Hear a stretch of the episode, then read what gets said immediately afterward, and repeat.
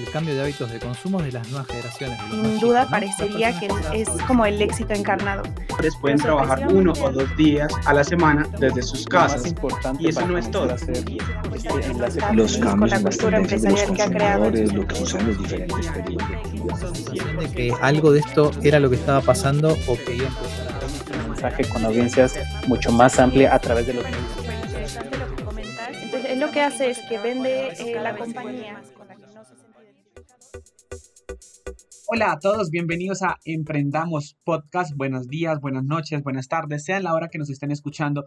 Bienvenidos una vez más a un nuevo capítulo. Mi nombre es Ángelo Dalí y los saludo desde la ciudad de Bogotá. Le doy paso a mi compañera Angie que se encuentra desde la ciudad de México. Hola Angie. Hola Angelo, muy bien todo por acá, muchas gracias. Muy feliz de compartir este espacio con ustedes y como siempre, como todos los capítulos, nos encontramos también con Emiliano. ¿Cómo estás Emiliano? Hola Angie, hola Ángelo, ¿cómo están? Buenas tardes. Un gusto saludarlos de nuevo y encontrarnos acá en otro capítulo de Emprendamos.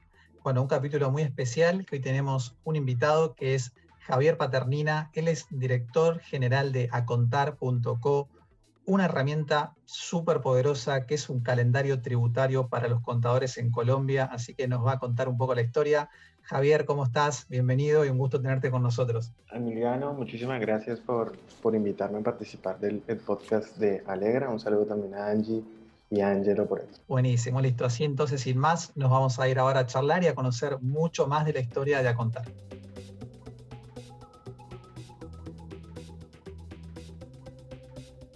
Bueno, Javier, un gusto tenerte acá con nosotros. La verdad que estamos con muchas ganas de, aprender de qué es a contar, de bueno, cómo, cómo es que fueron creciendo, cómo es el mundo de los contadores en Colombia, las herramientas y la tecnología, justamente algo que desde Alegra nos interesa y nos apasiona un montón, y más aún eh, teniendo en cuenta que con esto podemos ayudar también a los emprendedores, ¿no? Porque bueno, los emprendedores siempre necesitan de un, de un buen contador que esté al día con todo lo que está pasando y que los ayude.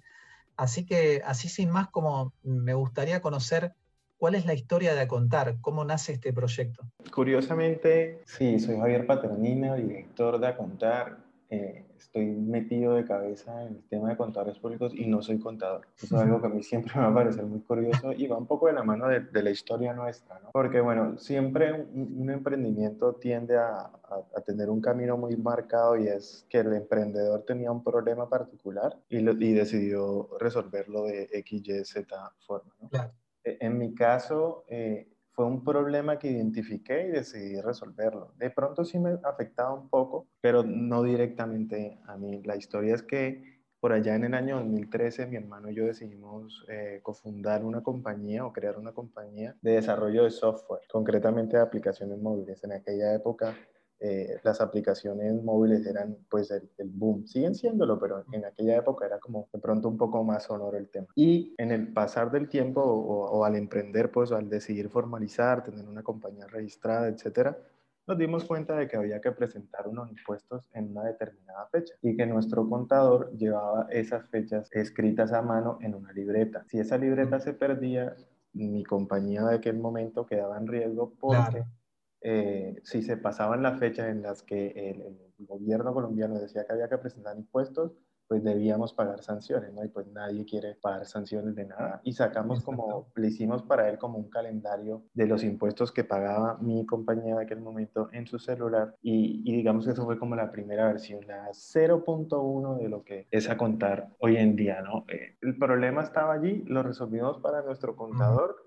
y eventualmente, eh, bueno, conocimos un portal de contadores muy famoso acá en, Colombia y, lanzamos una versión 1.0, eso sí, ya para un, mercado más grande o para abrirlo a más contadores a ver qué pasaba y resultó que el problema estaba allí. La aplicación gustó y bueno, ha pasado el tiempo y acá estoy. Digamos que ha sido un, un, problema que identifiqué, que de pronto no me tocaba a mí directamente, pero pues identificamos la oportunidad y, y lanzamos, ¿no? Buenísimo, ¿no? Porque aparte vos mencionás esto de que la, la solución o, por ahí en ese descubrimiento al, a ese producto principal, ¿no? O ese MVP estaba en una persona, como, como en muchas de las historias de emprendedores, como vos decís que a veces sucede, pero, pero claro, el problema estaba afuera, ¿no? No era que era un problema tuyo, sino que estaba en, en, tu contador. Es súper interesante.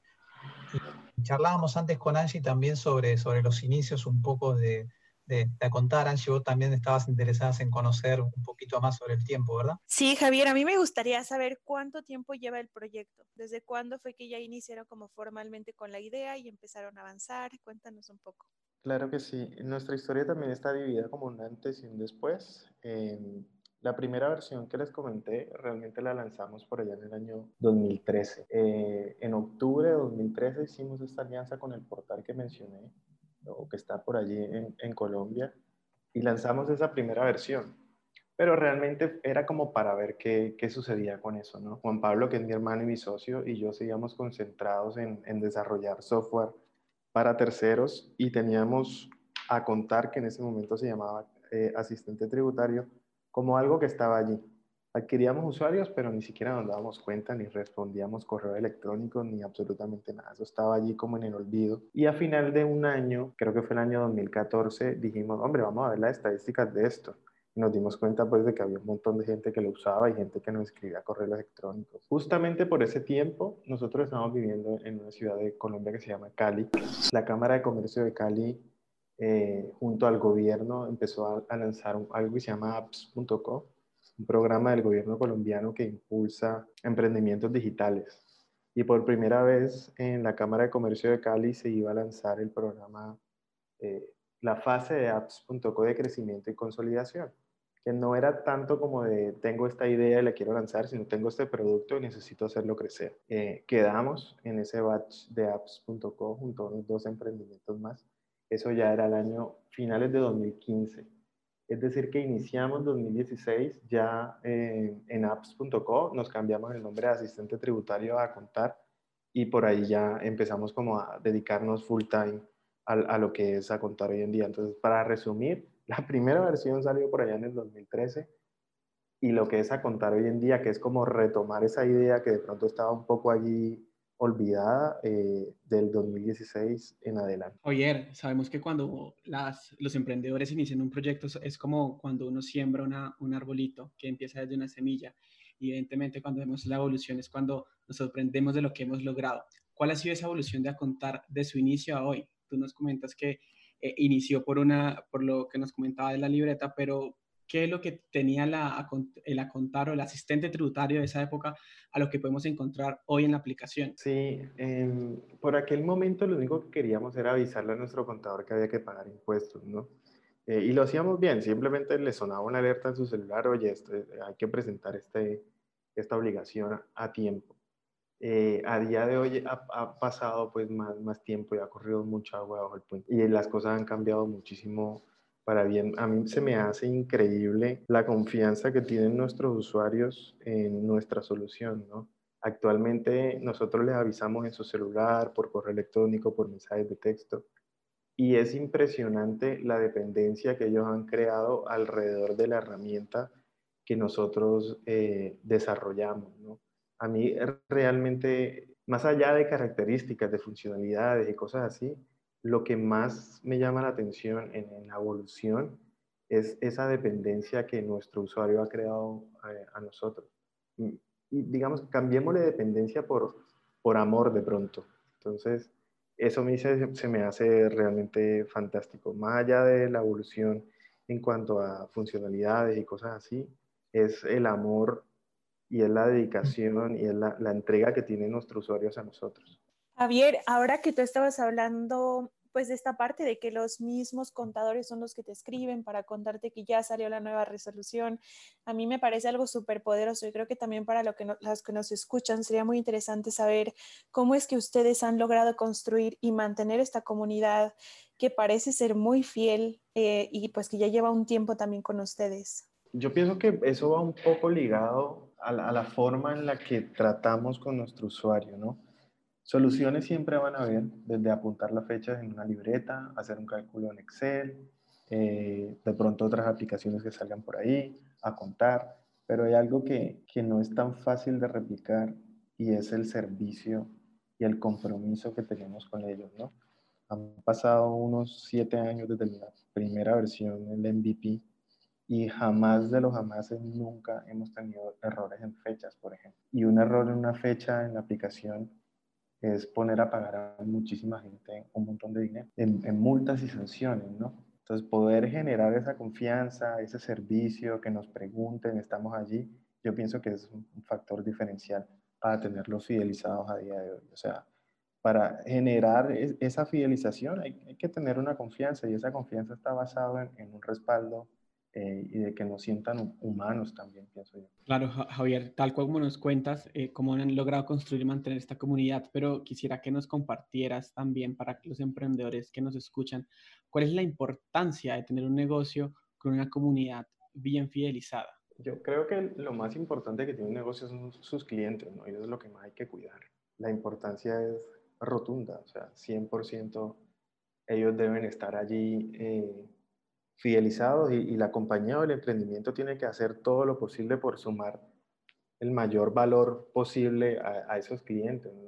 En últimas, una compañía sobrevive por ventas, no por ninguna otra cosa, y es vital que esa relación emprendimiento-cliente eh, esté nutrida, sea constante, porque si es así, ellos siempre van a regresar y siempre van a confiar y siempre van a estar fidelizados. Y además ahí, perdón, me meto un cachito, pero además el tema de, lo particular que tiene trabajar con una comunidad de contadores eh, y teniendo en cuenta que vos sos ingeniero en informática, si mal no recuerdo, eh, específicamente en el sector de la tecnología, ¿cuáles son aquellos retos que tiene emprender donde la, mayoría de los emprendimientos, vamos a decir, como estos últimos años, siempre están como, eh, o por lo menos son muy visibles aquellas empresas que, tienen un servicio tecnológico digital. Me imagino que, habrás, eh, obviamente, escuchado mucho de tus colegas, eh, aprendido mucho también de ellos, pero para vos, ¿cuáles son los, retos, los retos que hoy en día tiene emprender en este sector de la tecnología? ¿no? Si alguien quiere decir, bueno, quiero lanzar una, una app o quiero lanzar un, eh, una compañía tipo SaaS donde ofrezca un servicio? ¿Qué, qué retos serían esos? Yo pienso que lo, primero es como el talento, ¿no? Eh, es importante tener, al menos en el equipo fundador, alguien que sea el encargado de la parte de desarrollo, si hablamos de productos de software. En mi caso, cuento con, con mi hermano Juan Pablo, que es mi socio y es la cabeza de desarrollo. Yo soy ingeniero electrónico y pues tengo las bases, pero mi rol no es el de desarrollar me ayuda muchísimo mi profesión saber y poder comunicarme con, con, él o con Juan o con el, con el desarrollador que tenemos actualmente o el equipo de desarrollo de una manera asertiva. Yo pienso que el primer punto es el talento. Importantísimo que al lanzar un, producto de software en el equipo fundador haya alguien eh, de tecnología. Y otro punto importante es algo a lo que yo le llamo eh, mejor hecho que perfecto. Nos pasa muchísimo que eh, en el diseño todo es muy bonito o queremos que el producto haga mil millones de cosas, que tenga miles de características, pero realmente hay que salir al aire, hay que salir al mercado, ¿no? Una funcionalidad se puede lanzar y que funcione, pero que no sea perfecta. En el camino se irá acomodando. Y eso va muy de la mano con que un producto tecnológico nunca va a tener fin. Hay un error que comete mucha gente al querer lanzar productos de tecnología que es subcontratar o buscar a alguien que desarrolle y no son conscientes que un emprendimiento tecnológico puede verse como un organismo vivo que nunca va a terminar de, nunca va a tener una forma final, por así llamar. Entonces, al querer lanzar al mercado una versión 1.0 y una vez salen al mercado y validan, eso que desarrollaron quizás pueda convertirse en otra cosa o sea necesario modificarla, ¿no? Y ese producto de tecnología nunca va a tener fin. Pero eso es vital que, que la base del equipo fundador eh, esté ligada al desarrollo o tenga nociones de desarrollo tecnológico. Entonces, digamos que, los retos son, son básicamente eso, ser conscientes de que el producto nunca va a tener una forma final, de que hay que lanzar al mercado rápido y sobre todo que en el equipo fundador haya talento de desarrollo. No, buenísimo, buenísimo lo que decís porque siempre hay un libro que recomendamos mucho en Emprendamos, que es muy popular en la bibliografía, pero es eh, la metodología Lean Startup, el libro de ah, Eric Rice, que un poco pone de manifiesto esto que vos decís, pero me parece súper importante también que traigas lo del talento, un libro que, en estos últimos días también estábamos leyendo, que es el de No Rules Rules, o básicamente No hay reglas, eh, de Red Hastings, de, digamos, el fundador de Netflix, que también pone de manifiesto esta importancia del talento en el equipo fundador y en las personas, ¿no? más, más aún en el, en el sector de la tecnología propiamente dicho. Así es, Javier. Yo escuchando también estos consejos, siento que las personas que nos escuchan y que tienen la idea de emprender algo en el mundo tecnológico, sin duda van a encontrar valor en lo que estás diciendo, porque además son consejos muy prácticos. Y entonces a mí me gustaría como retomar la pregunta de mí del tema de los retos, pero no solo enfocado como a, tecnología, sino en general, ¿qué retos ustedes han presentado en su emprendimiento? Em, hace un momento nos contabas, por ejemplo, que para ustedes es súper importante estar muy bien actualizados y que además la información sea correcta siempre. No me imagino el reto que eso ha de imponer a ustedes, a su equipo, cómo es que lo manejan y qué otros retos han tenido en el camino. Yo, yo lo que creo es, hay, cada emprendimiento tiene una historia diferente y tendrá unos retos diferentes, ¿no? A mí siempre me ha costado un poco el hecho que nuestro equipo fundador, por ejemplo, no, ninguno somos contadores públicos, ninguno es un contador público. Y para mí eso es un reto gigante. En su momento nos planteamos sumar al equipo a un contador y decidimos no hacerlo. Y es un reto para nosotros, donde de pronto ya no, pero sí en los primeros años, poder lanzar un producto y comunicarlo de la manera correcta, teniendo en cuenta que ninguno de nosotros era contador público eh, de que confíen en una, en, en, una herramienta digamos que hablar su lenguaje, ¿no?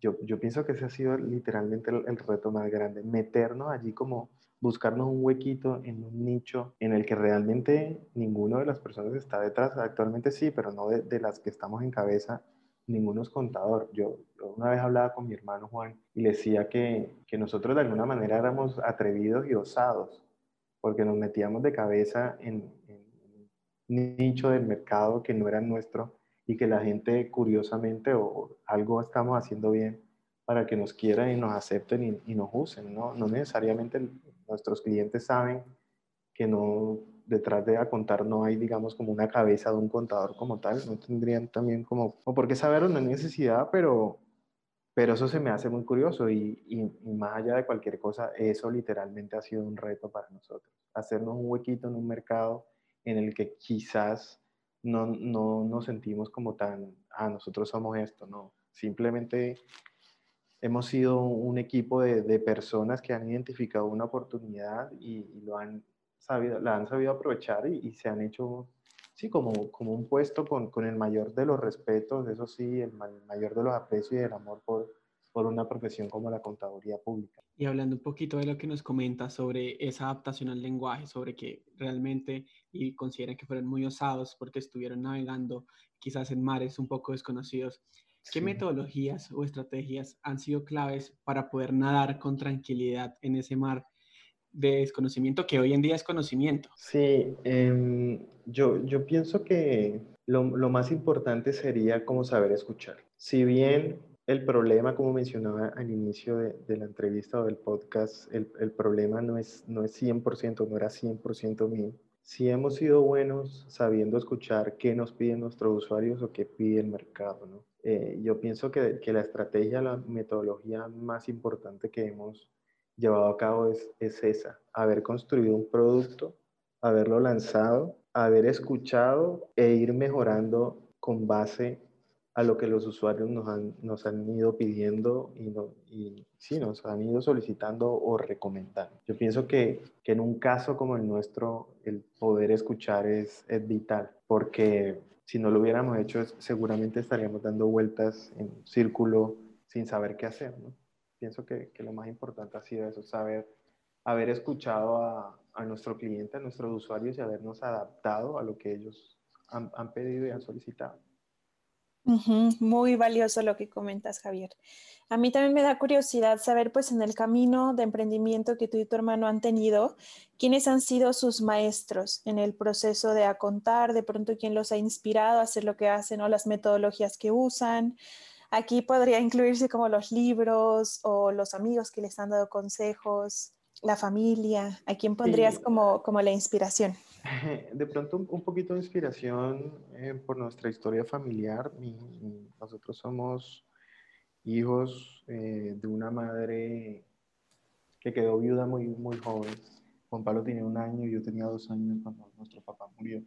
Y, mi mamá siempre fue como un referente porque ella trabaja en el sector de la salud em, y siempre la vimos trabajar. O sea, desde que nos podíamos levantar y ella nos despachaba para, para el colegio y volvíamos de estudiar, mi abuela nos atendía, etcétera, y ella, nos podíamos quedar dormidos y ella no, no había regresado porque siempre estaba allí como, como batallando, ¿no? Y también un poco mi, su, su papá, o sea, mi abuelo, un emprendedor innato de toda la vida que siempre tuvo como su pequeño negocio, etcétera, y eso siempre son como, como referentes hasta inconscientemente.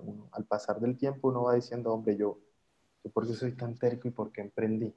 Pero pues eso va un poco de la mano de, de la historia, de la crianza de uno, un poco, ¿no? Eso digamos por el lado familiar y por el lado pues ya de, de mm, otros espacios, pues uno siempre está allí como pegado, uh, pendiente de lo que es el boom y las cosas que uno va leyendo y se va informando. ¿no? En su momento empezamos a leer sobre aplicaciones móviles, sobre startups, sobre inversión, sobre usuarios y nos empezamos a meter de cabeza y uno, esto, esto es lo nuestro. Nosotros somos de una región de Colombia que basa su economía en la agricultura y la ganadería, pero para triunfar en ese sector hay que tener ciertos recursos, ¿no?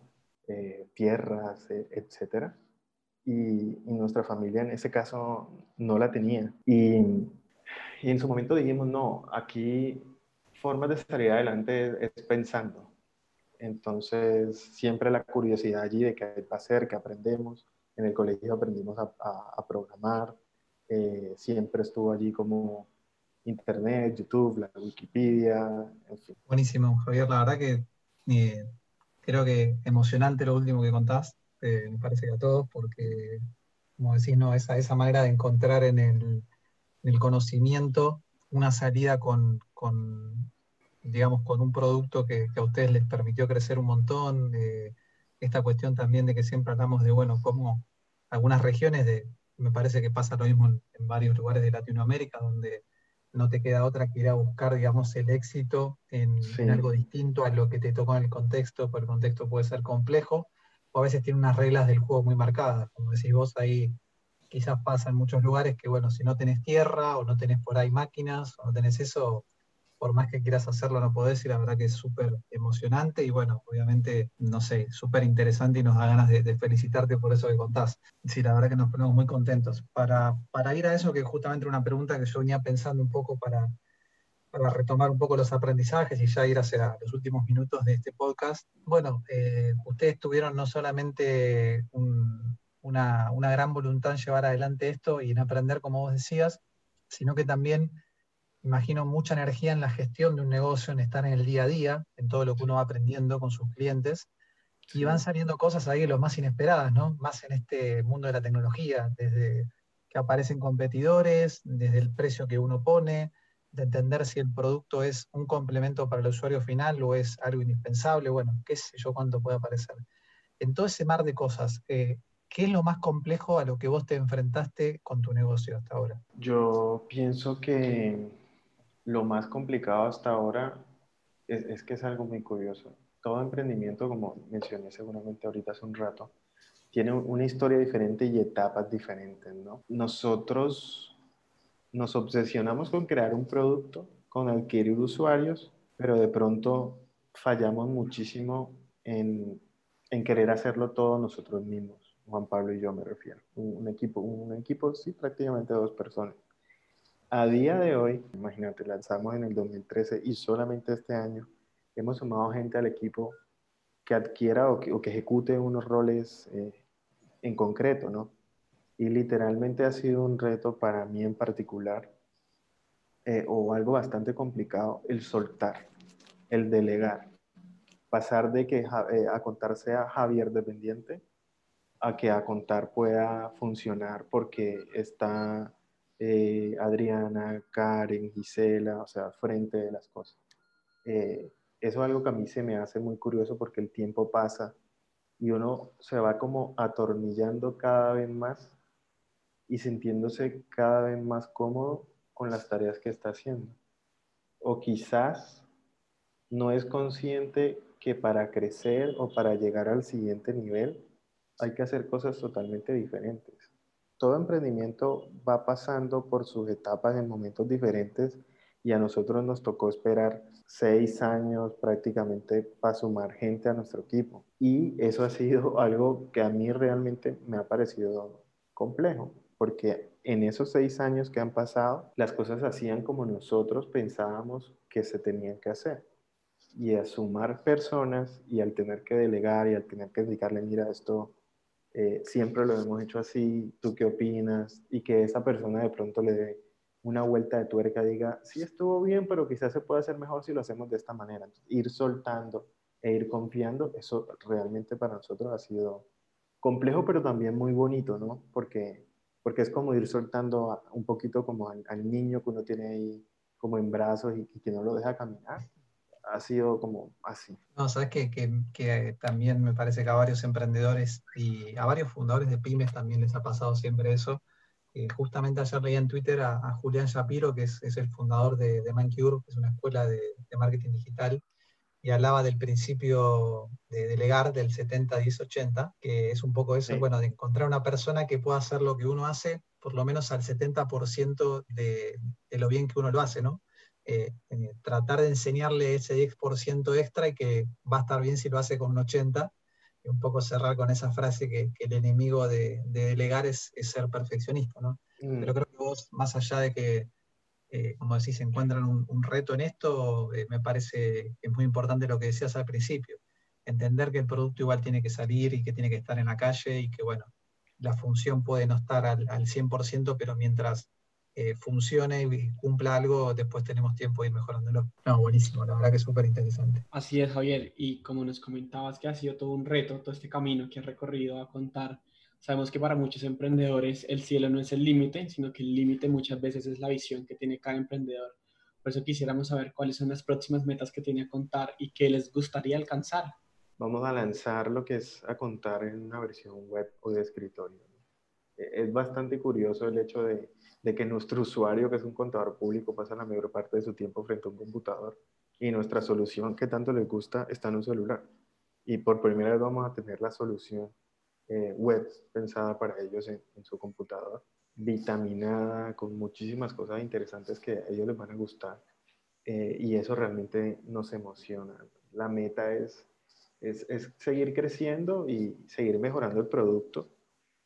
Básicamente es es eso, ¿no? Vamos a ver dónde, dónde nos lleva 2021, eh, pero le tenemos muchísima fe a lo que estamos preparando, que de, pronto pasa, deja de ser un poco concentrarnos en calendario tributario para ir pisando otros terrenos de sus problemas o de los dolores de contador, que el, mejor escenario para resolverlo es precisamente eh, una versión de escritorio o, o de PC. Tremendo, Javier. ¿Es, ¿Este lanzamiento ya ustedes lo anunciaron pues en sus redes sociales y en la página? Sí, iniciamos una, una campaña de expectativa ya en, en, redes sociales. En Instagram, que somos bastante activos, nos encuentran como a contar SEO. Buenísimo, pues invitamos a todos los que nos escuchen de Colombia y que quieran evitar sanciones a visitar a contar, a descargar su aplicación y bueno, a conocer su nueva versión de escritorio próximamente. Y para terminar, Javier, eh, nosotros aquí en el podcast pues nos encanta leer y en todos los capítulos recomendamos un libro, así que esta vez nos gustaría tú nos recomiendes tu libro favorito, eh, pues para cerrar y para, para, dejarlo para lo que nos escuchan como tarea. Sí, eh, hay un libro que se llama Delivering Happiness o, Entregando Felicidad, Repartiendo Felicidad, de Tony Xie, creo que es el nombre de él, Tony Xie, sí, quien fue una persona que se sumó al equipo de sapos.com un emprendimiento eh, de e-commerce de, calzado en Estados Unidos que fue adquirido por Amazon ya hace mucho tiempo. Pero en el, libro se trata de, basar em, la operación de la compañía en, repartir felicidad tanto a los empleados como al cliente final, ¿no? Si a tu empleado lo tratas bien, él va a tratar bien al, al cliente final. Y un poco lo que yo aprendí de ese libro, esa obsesión por el servicio al cliente, eh, eh, se ve reflejado en lo que hoy en día en Acontar. Ese libro a mí me encanta, es como uno de, esos libros que lees y que te cuenta la historia de una forma tan divertida y al mismo tiempo te da tips tan buenos que de verdad se disfruta muchísimo. Yo me acuerdo de una anécdota que cuenta en el libro. En algún momento a Sapos, alguien habló a su equipo de soporte pidiendo la ayuda para pedir una pizza y que el equipo de soporte, pues la persona que lo atendió le ayudó a pedir la pizza y como que lo orientó y tal, aun cuando no era como su tarea y, estaba, pues la llamada estaba equivocada, pero ahí es en donde se nota como la, cómo priorizan, eh, pues eso, la atención al cliente y sí, es un libro recomendadísimo, a mí me encanta. Sí, yo, yo creo que es, ese pedacito del libro es algo que nos marca a todos los que lo leímos porque literalmente cada que pasa algo así en a contar, lo recuerdo que nos preguntan cosas que nosotros no hacemos o no tenemos, pero pues orientamos a la persona, Oye, de pronto nosotros no hacemos esto, pero quizás mira esta solución, ¿no? Y siempre recuerdo e, ese pedazo del libro cuando esas cosas suceden. Es muy sí. Sí, es, es, buenísimo. Javier, muchísimas gracias por acompañarnos. Disfrutamos muchísimo la plática. Hubo muchos eh, tips, muchos consejos muy valiosos que yo estoy segura que a los que nos escuchan les van a encantar. Em, gracias por estar aquí con nosotros. Gracias no sé si... por invitarme. ¿Cómo te la pasaste, Javier? ¿Te atreverías a volver? No, yo sí, vuelvo fijo. Nos vemos en un año. Me puedes recomendar un libro. Mentira, ¿saben qué voy a hacer? Y también invito a las personas que nos están escuchando. Voy a escuchar los episodios anteriores del podcast para anotar los libros que recomiendan y me pongo con la tarea de leerlos. Oh, espectacular. Súper bien. Qué bien que nos compraste con esto. muy bueno, muy bueno, sí. Eh, muchas gracias, la verdad que estuvo súper interesante la charla. Te volvemos a felicitar por todo lo que lograron con a contar. Les deseamos éxito.